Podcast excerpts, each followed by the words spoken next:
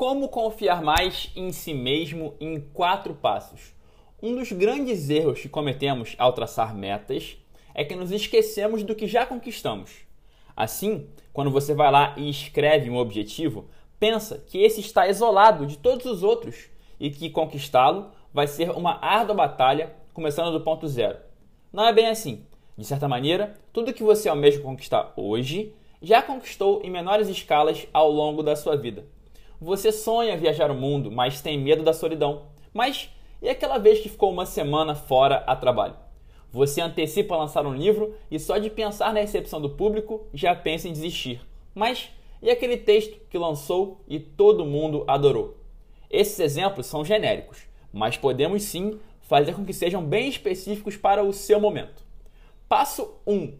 Liste suas três principais metas atuais. Passo 2. Colete em seu passado metas que você já atingiu que sejam similares, como nos exemplos que eu dei agora recentemente. Passo 3. Nessas metas passadas, avalie quais foram os recursos que você utilizou para chegar lá. Passo 4. Posicione os recursos que já utilizou no passado próximos às novas metas, para que finalmente perceba que você tem o que precisa para chegar lá. Pronto, agora você entende que o seu futuro é um espelho do seu passado e compreende que suas próximas conquistas são apenas uma expansão das passadas. Claro, com um nível a mais de desafio, mas um nível proporcional ao seu amadurecimento.